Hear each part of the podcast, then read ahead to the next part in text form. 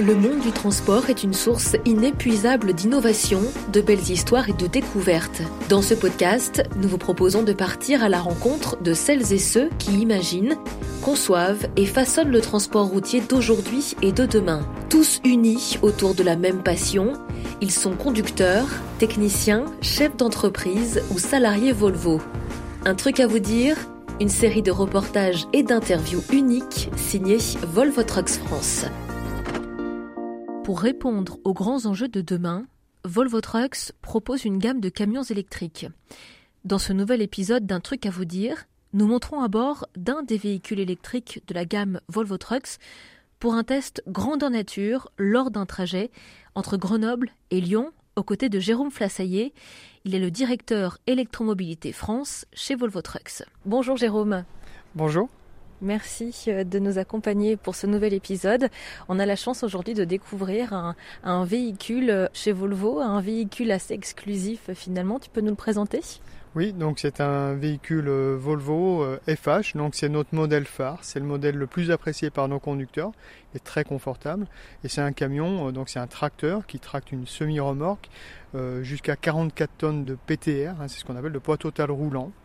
C'est un modèle 100% électrique qui a une autonomie d'environ 300 km. Alors justement, toi, tu es en charge de l'électromobilité. Quel est ton parcours euh, chez Volvo Trucks France euh, avant d'arriver euh, ici? Et quel est ton titre exact? Donc je suis directeur électromobilité de chez Volvo Trucks France et puis je suis un enfant du groupe. Je suis arrivé en 1995 dans la partie technique, donc dans nos bureaux d'études, en tant que responsable de développement des, produits. Euh, donc j'étais chef de projet pour développer les nouveaux camions et j'ai eu le plaisir de développer euh, notamment la partie technique du camion hybride sur les modèles euh, urbains pour faire de la benne ordure ménagère notamment. Est-ce que tu connais un petit peu l'histoire de l'électrique dans l'univers du camion? Quand on regarde, on parle de nouvelles technologies, hein, dès qu'on voit ces nouveaux camions arriver 100% électriques, mais quand on regarde un petit peu l'histoire, on se rend compte que le camion électrique n'est pas si nouveau que ça. Il a pris naissance proche de Lyon, à Villeurbanne, dans une société qui s'appelle Sauvel, avec euh, des camions qui sont arrivés en 1927, donc il y a quand même pas mal de temps, pour faire de la ramasse d'ordures ménagères. Et cette société s'est arrêtée aux alentours de 1950-60, avec la montée en puissance des camions diesel qui étaient nettement plus performants euh, que les camions électriques de l'époque.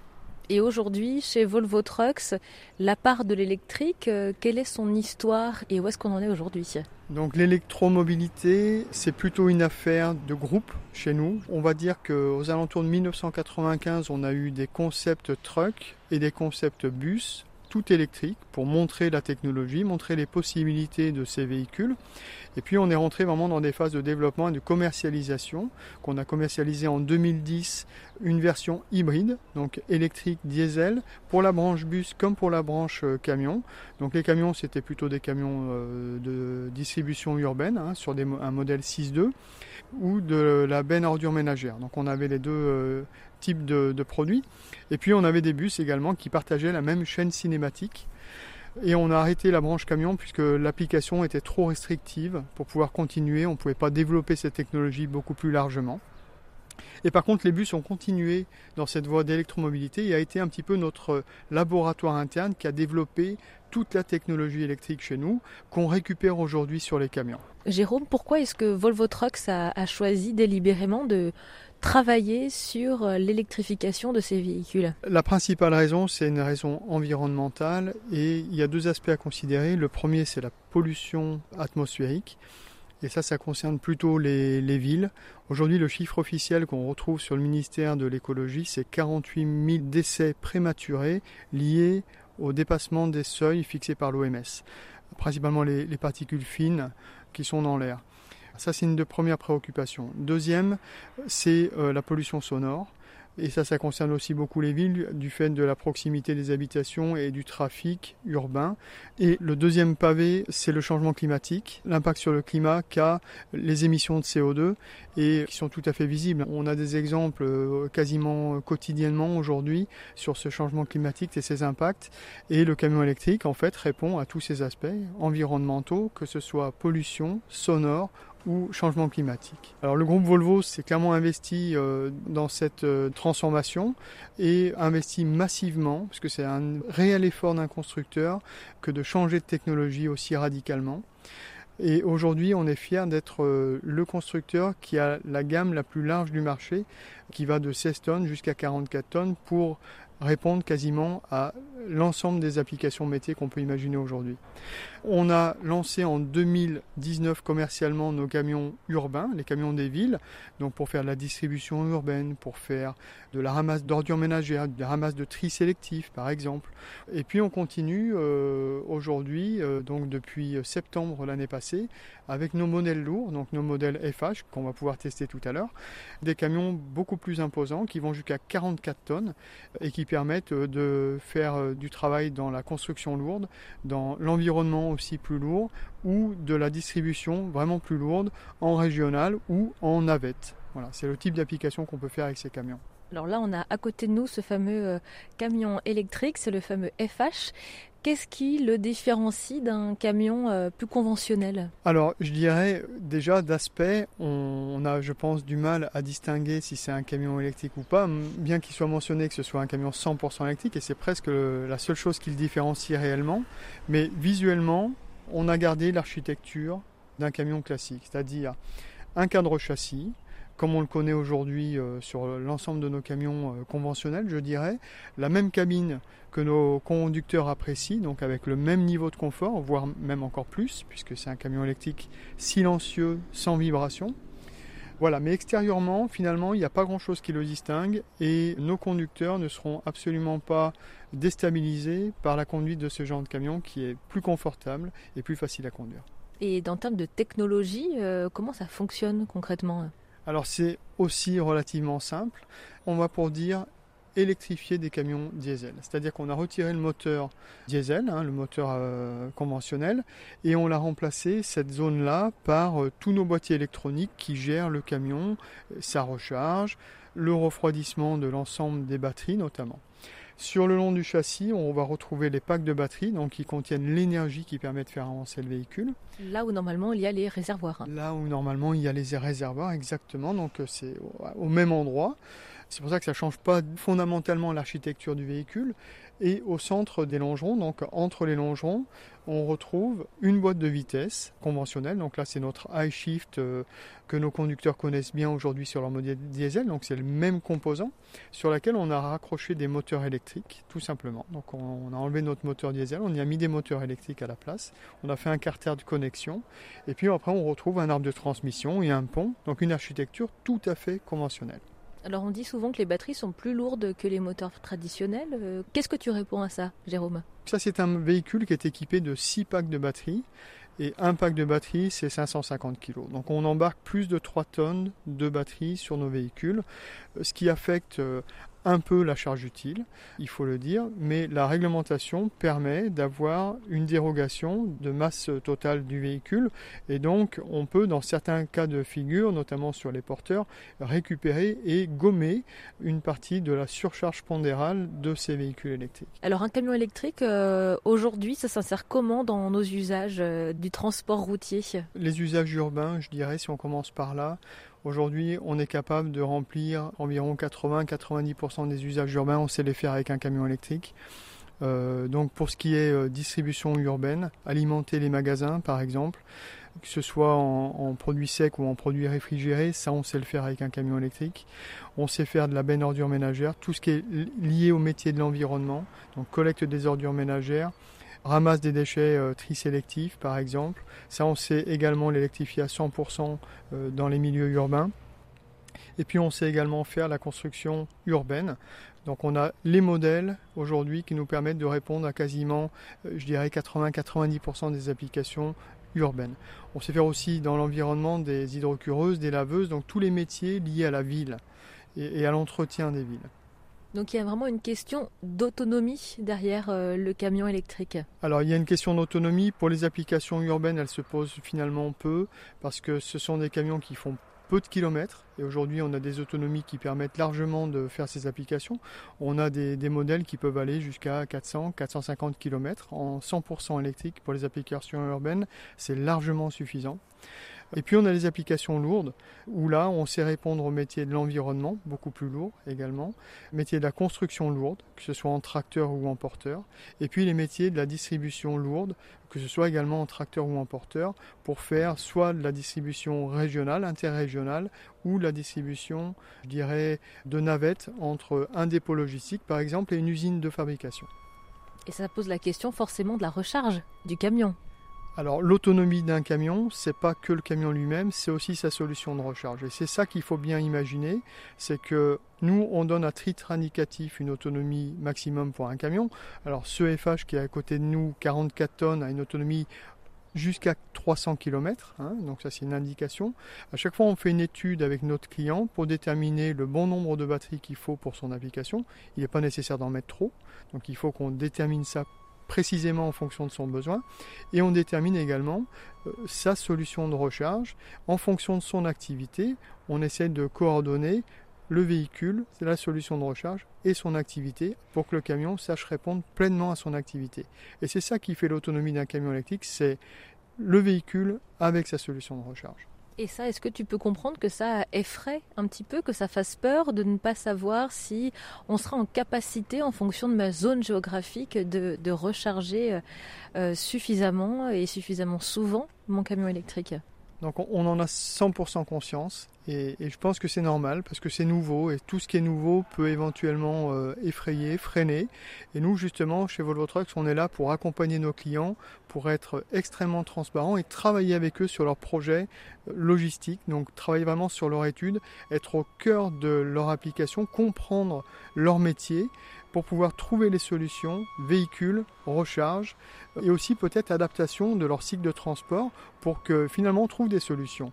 Et très souvent on trouve les solutions. Alors il y a des applications sur lesquelles on n'ira pas, on est, bien d'accord. Donc tout ce qui est longue distance, traverser l'Europe en diagonale, le camion électrique à batterie n'est pas fait pour ça.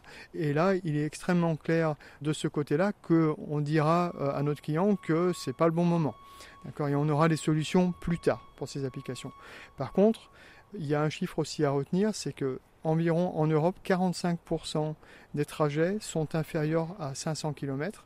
Et aujourd'hui, avec nos camions, euh, moyennant une solution de recharge adaptée, donc un temps de recharge pendant la pause du conducteur, on est capable d'atteindre ces 500 km. Donc on sait aujourd'hui quasiment, alors c'est peut-être un petit peu schématique, répondre à environ 45% de la demande de transport par la route avec un camion électrique. Et justement, le temps de recharge, quel est-il? Euh, Ça vient rajouter du temps de trajet finalement, euh, du temps de transport aux transporteurs. Alors, ce qu'il faut bien se, rappeler, c'est qu'un conducteur, il a, il a besoin d'avoir des pauses qui sont réglementaires. Il a besoin d'arrêter son camion toutes les 4h30. Si on imagine que ce temps de pause, eh bien, on branche le camion et on le recharge avec des charges puissantes, eh bien, c'est un temps de pause utile pour pouvoir aller plus loin avec son véhicule. Donc ça, c'est une façon, euh, je dirais, d'aller plus loin et de gérer en temps masqué, je dirais, la recharge d'un véhicule. Après, euh, il y a beaucoup d'applications. Euh, je vous parlais tout à l'heure de navettes entre un dépôt logistique et puis une usine de production. Le camion est, régulièrement à quai et a des temps d'attente à quai qu'on peut complètement utiliser en temps utile de la recharge du véhicule. Et donc ça, ça s'étudie. Et on a même réalisé des cas chez nos clients où le camion est capable de tourner 24 heures sur 24 puisqu'on utilise tous les temps masqués, tous les temps morts comme des temps utiles pour recharger son véhicule. Donc il faut repenser aussi euh, le modèle du transport routier. C'est exactement ça. Et nous, on est là vraiment pour justement euh, aider nos clients à penser différemment, puisque le transport se pense différemment avec ce type de véhicule. Et les batteries, euh, moi, il me semble que chez les voitures, elles se rechargent, entre guillemets, quand elles roulent. Est-ce que c'est le cas aussi pour un camion? Alors c'est tout l'intérêt d'un véhicule électrique, c'est de récupérer l'énergie cinétique du véhicule lors des phases de décélération pour réemmagasiner l'énergie qu'on récupère et la restocker dans les batteries. Et ça, c'est un petit peu ce qui est magique avec le camion électrique, c'est que dès qu'on prend une descente, dès qu'on on va ralentir pour s'arrêter à un feu, eh bien, toute cette énergie qu'on a dans le véhicule, et plus le camion est lourd, plus on a d'énergie, eh bien, on la récupère, on la restocke dans les, dans, dans les batteries. Est-ce que ça veut dire qu'il faut aussi adapter sa conduite euh, quand on vient d'un camion plus conventionnel à un, camion euh, complètement électrique? Complètement. Donc nous, ces camions, à chaque fois qu'on les met en main, alors soit pour de la démonstration, soit un client qui nous a acheté un véhicule, on l'accompagne toujours d'une formation à la conduite, puisqu'il faut vraiment adapter sa conduite pour maximiser cette récupération d'énergie, c'est très important. Donc ce sont des camions, tu vas pouvoir l'expérimenter extrêmement souple et silencieux. Donc on adapte une conduite qui est très soft, donc c'est vraiment une conduite très douce avec ces véhicules. Par essence, le camion nous encourage à conduire vraiment de façon coulée. Alors est-ce qu'on poursuit euh, ce podcast à l'intérieur de ce FH Pour monter dans le FH, tu vois qu'il est assez haut. Alors moi je suis jamais monté dans un camion, donc j'ai besoin de conseils pour le coup parce que ça me paraît très haut. C'est assez haut, donc il va falloir monter un petit peu comme à une échelle, à se tenir avec les deux mains. Je t'engage à, à faire attention lorsque tu montes et aussi lorsque tu descends, tout comme sur une échelle. Bon ben on essaye, c'est parti c'est très spacieux et je suis très impressionnée. Finalement, on se sent comme dans un camion euh, classique. Voilà, donc nos conducteurs vont vraiment pas être dépaysés, ils vont retrouver leur FH comme ils en ont l'habitude, aussi confortable, voire plus, puisqu'ils sont, on est dans un camion électrique, donc tu pourras l'expérimenter, on n'a pas de vibration, pas de bruit, et ça c'est vraiment euh, ce qu'apporte le camion électrique. Et pour nous c'est très important, le confort du conducteur est très important, et cette cabine est vraiment appréciée pour ça. Donc là on retrouve le même confort, euh, la même simplicité d'utilisation et même voire encore plus parce que les modes électriques c'est encore plus facile à conduire. Alors est-ce qu'il y a des choses quand même un peu particulières ici euh, qu'on ne retrouve que dans le camion électrique euh, dans ce FH Pas dans le milieu du conducteur, je dirais dans la cabine, il va il va pas du tout être dépaysé, il va vraiment retrouver son véhicule de manière tout à fait classique. Sur les fonctionnalités du véhicule, il va il aura des, des fonctionnalités particulières qui vont changer. On va pouvoir les expérimenter puisqu'on va faire un essai. Euh, et notamment, on parlait tout à l'heure de récupérer de l'énergie dans les phases de ralentissement. Et en fait, un des changements les plus importants pour le conducteur, c'est qu'il va pouvoir conduire ce camion avec une seule pédale, euh, juste avec la pédale d'accélérateur et il va pouvoir donc accélérer avec et quand il va relâcher le pied, ça va venir le ralentir et même freiner puisqu'on a de la puissance de ralentissement qui est très importante et donc en fait il va pouvoir accélérer et freiner son véhicule uniquement en utilisant la pédale d'accélérateur. Et ça c'est un mode qui vient encore simplifier l'utilisation de ce véhicule. Et ben on va pouvoir se mettre en route, on va fermer les portières, démarrer le camion mhm. et puis l'essayer. Et on va pouvoir écouter le silence. Donc on va démarrer avec la clé.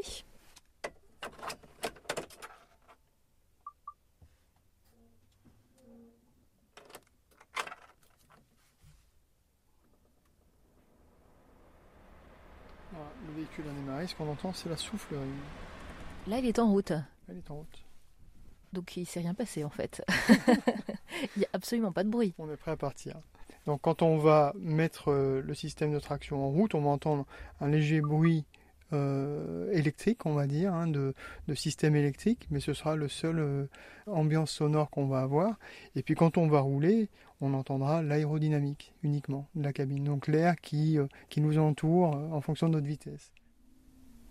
On a un léger son, parce qu'en en fait, il y a une réglementation, vu que ces camions sont très silencieux, eh il faut qu'ils soient quand même euh, perçu par l'environnement, hein, les gens qui gravitent autour.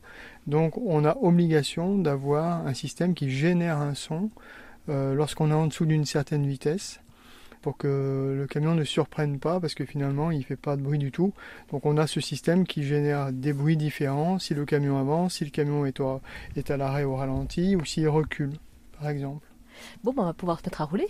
On est parti.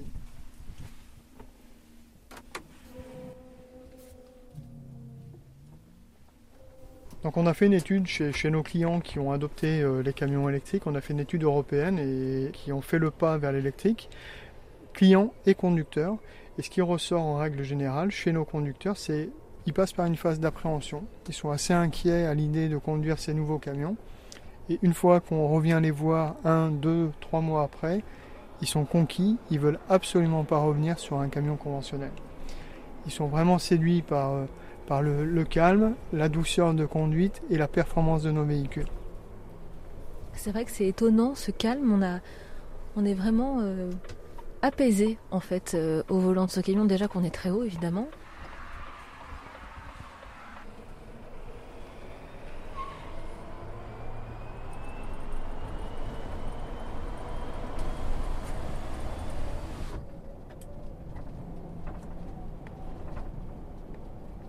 Phase d'accélération là et toujours un silence. On a le frottement de l'air en fait hein, qui est avec nous, mais. Et là, tu ne te sers que de la pédale d'accélérateur. Alors, je suis pas encore en mode ce qu'on appelle le one pedal drive, mais je, m'y suis mis à l'instant et je n'ai besoin que d'utiliser la pédale d'accélérateur pour pouvoir contrôler le véhicule, soit en phase d'accélération, soit en phase de décélération. Intéressant pour nos conducteurs, c'est que donc ce sont des camions électriques. On avait vu tout à l'heure, on en a parlé que les camions électriques sont assez anciens puisque on parlait de 1927 au tout début. Ce qui a freiné euh, l'évolution de ces camions, c'était leur performance. Ils étaient limités à, environ 40 km/h. Là, on est sur des camions qui ont les mêmes performances que les camions conventionnels. Et ils avaient des problèmes de charge utile également, qu'on a réglés avec les nouvelles technologies de batterie. Et là, ce camion dans lequel on se trouve, en fait, c'est un camion qui a 666 chevaux, donc qui est encore plus performant que le standard diesel chez nous, qui est un 500 chevaux. Il fait un peu chaud et si on mettait la clim Il y a la clim. Bien sûr, donc euh, ça c'est l'élément indispensable aujourd'hui. Voilà, donc là on a enclenché la, clim, on va être bien plus au frais bientôt. Est-ce que si je mets la clim, euh, je consomme plus d'énergie? Donc on est sur des niveaux d'énergie qui sont pas du tout comparables. Donc tout ce qu'on appelle accessoire dans la cabine, même la climatisation, ça vient prendre un petit peu d'énergie, on ne peut pas dire le contraire, mais ça ne vient pas sensiblement dégrader l'autonomie du véhicule. Alors en parlant d'autonomie, toi tu peux suivre en temps réel l'autonomie du camion. Là par exemple il est chargé complètement? Donc là on est parti, euh, on avait parti, on avait un petit peu moins de 100%. L'écran m'indique que j'ai 96% d'énergie dans mes batteries que j'ai une autonomie de 410 km restante à faire. Et cette autonomie est calculée en fonction des consommations passées. Euh, là, je suis, euh, je suis à vide. Hein. Pour cet essai, on, a pas, on a choisi de ne pas mettre une, remorque, donc forcément j'ai beaucoup d'autonomie. Et dès que je vais euh, tirer sur le véhicule, lui mettre de la charge, forcément cette autonomie va être calculée en fonction de la consommation de mon véhicule quand on va recharger son camion, on le fait euh, soit de nuit, soit de manière euh, express sur une borne euh, dédiée. Mais il y a aussi une fonction qui est quand même assez innovante, c'est qu'on peut vraiment préparer son départ, préparer son camion. Oui, on, a fait une fonction qui permet d'économiser l'énergie qu'on va avoir et, avoir le maximum d'énergie pour le client pour faire son activité. Imaginons un client qui laisse son camion pendant toute la nuit et le conducteur démarre à 5 heures du matin. Eh bien, le conducteur va programmer le démarrage de son camion à 5 heures du matin. Le camion est en charge, il l'a chargé pendant toute la nuit. Il est donc branché et à 5 heures du matin, une demi-heure ou une heure avant, le camion va se réveiller, va redemander de la charge pour réchauffer la cabine, réchauffer les batteries pour que le camion soit pleinement opérationnel au moment du départ. Donc à 5 heures du matin, quand il va démarrer, sa cabine sera chauffée, les batteries sont chauffées et toute l'énergie qu'il y aura dans les batteries sera uniquement dédiée à l'utilisation du véhicule et pas à réchauffer la cabine ou à réchauffer les batteries. Donc ça, c'est une programmation qui permet vraiment d'optimiser le plus possible l'autonomie du camion. Tout à fait. Et donc c'est faisable par une communication entre le véhicule et la bande de recharge. Le véhicule vient donc se réveiller, réveiller la recharge pour lui dire et j'ai besoin d'un petit peu de recharge pour préparer mon camion au démarrage. Donc préparer son camion à partir euh, la nuit, ça sous-entend qu'on le recharge euh, sur un site qu'on maîtrise, donc soit au sein de l'entreprise, euh, soit chez son client. Ça c'est aussi un avantage, hein, c'est de pouvoir vraiment maîtriser de bout en bout la recharge de son camion. Oui, ça c'est fait partie du cadre de l'étude qu'on fait avec nos clients lorsqu'ils s'engagent vers l'électromobilité, c'est où est-ce qu'on met les points de charge. Donc aujourd'hui les, les possibilités, c'est soit chez lui, soit chez son client. Donc on a ces possibilités-là. Et puis il y a un deuxième aspect qui est la recharge publique. Donc euh, je suis sur la route, euh, j'ai besoin de faire une recharge, je ne suis pas chez moi, je ne suis pas chez mon client, comment je fais? Euh, Et là c'est donc l'infrastructure de recharge publique qui est à développer, puisqu'aujourd'hui celle du poids lourd est juste pour l'instant pas à la hauteur. Elle, elle a bien démarré sur l'automobile, on voit bien sur les autoroutes. Maintenant les aires d'autoroute s'équipent en station de recharge pour les voitures. Sur le poids lourd, ça commence tout juste. Donc on a quelques stations euh, qui s'équipent euh, euh, et qui sont dédiées à la recharge pour le poids lourd. et nous, Volvo Trucks, on y contribue puisqu'on a lancé une entreprise qui s'appelle Mylance, qui est un travail qu'on fait avec, avec le groupe Traton et Daimler Truck pour développer l'infrastructure publique. Donc on va avoir des stations de recherche publique sur lesquelles Volvo Trucks contribue, puisque pour nous c'est clé et ça fait partie euh, on parlait tout à l'heure de l'autonomie, et ben de l'augmentation de l'autonomie d'un camion, c'est pouvoir utiliser des points de recharge sur les aires d'autoroute, sur les aires de nationales, euh, pour pouvoir utiliser la pause du conducteur comme un temps utile pour augmenter l'autonomie de nos camions. Est-ce qu'on a des horizons là-dessus? Est-ce qu'on sait si euh, d'ici 5, 10 ans, on aura vraiment passé un cap concernant la recharge électrique publique? Alors c'est déjà une réalité, on a déjà des stations qui s'ouvrent. Je vois des projets aussi qui s'ouvrent avec les différentes compagnies de, euh, gestion des autoroutes. Euh, il y a un projet notamment avec APRR qui prévoit d'avoir un point de recharge tous les 150 km et dédié aux poids lourds. Donc ça y est, c'est en marche et je pense que ça peut aller très très vite. À horizon 2025, euh, je pense qu'on aura vraiment développé cette infrastructure de recharge très important pour nous, euh, notre vision, c'est qu'en 2030, un camion vendu sur deux sera un camion électrique. Donc le besoin d'infrastructures de recharge est plus que nécessaire. Les FH, on les voit souvent faire euh, des trajets longue distance, on les voit traverser l'Europe, euh, alors que tu nous expliquais que le camion électrique, c'est quand même plutôt dédié au, transport régional, voire le transport urbain. Pour le grand régional et pour le national, international, euh, il y a deux choses qu'il faut considérer. Premièrement, les technologies des batteries évoluent. Euh, et nous, on, a annoncé qu'on allait avoir un camion qui allait avoir une, autonomie avec une seule recharge de 500 km aux alentours de 2025. Donc ça, ça va pouvoir permettre justement d'aller encore plus loin et d'adresser plus d'applications avec un camion électrique à batterie.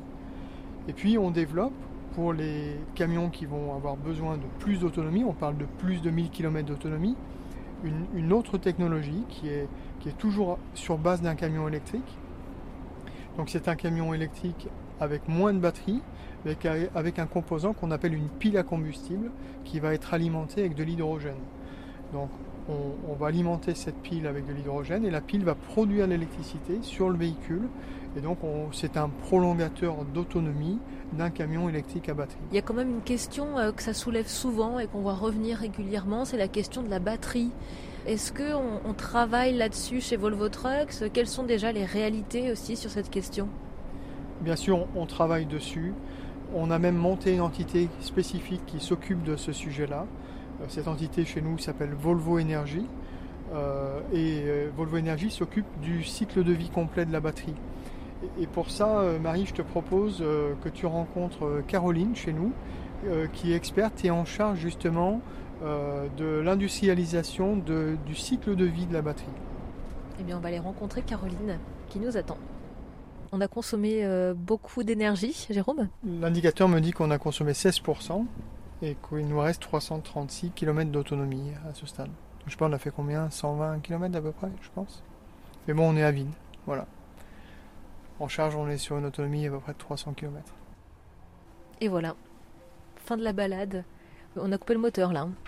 Non, pas encore. Là, c'est coupé. Là, c'est coupé. Voilà. Ce qu'on entendait, c'était la clim, la soufflerie. C'est tout.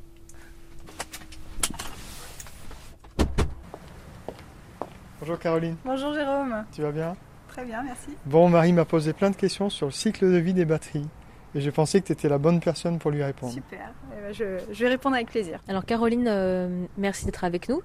On va commencer peut-être par euh, te présenter. Quel est ton poste exactement chez Volvo? Je suis Caroline euh, Loyer et je travaille dans une entité qui s'appelle Volvo Énergie, créée il y, a, deux ans maintenant, avec pour objectif global d'aider le groupe dans sa transformation vers l'électrification.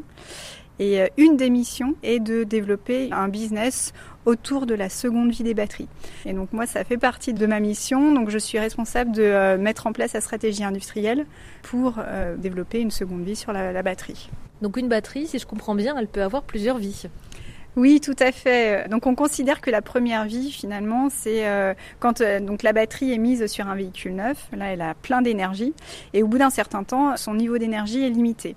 Donc là, on considère que c'est la fin de la vie de la batterie, mais en fait, c'est la fin de la première vie, parce qu'il y a plein de, de vies pour une batterie.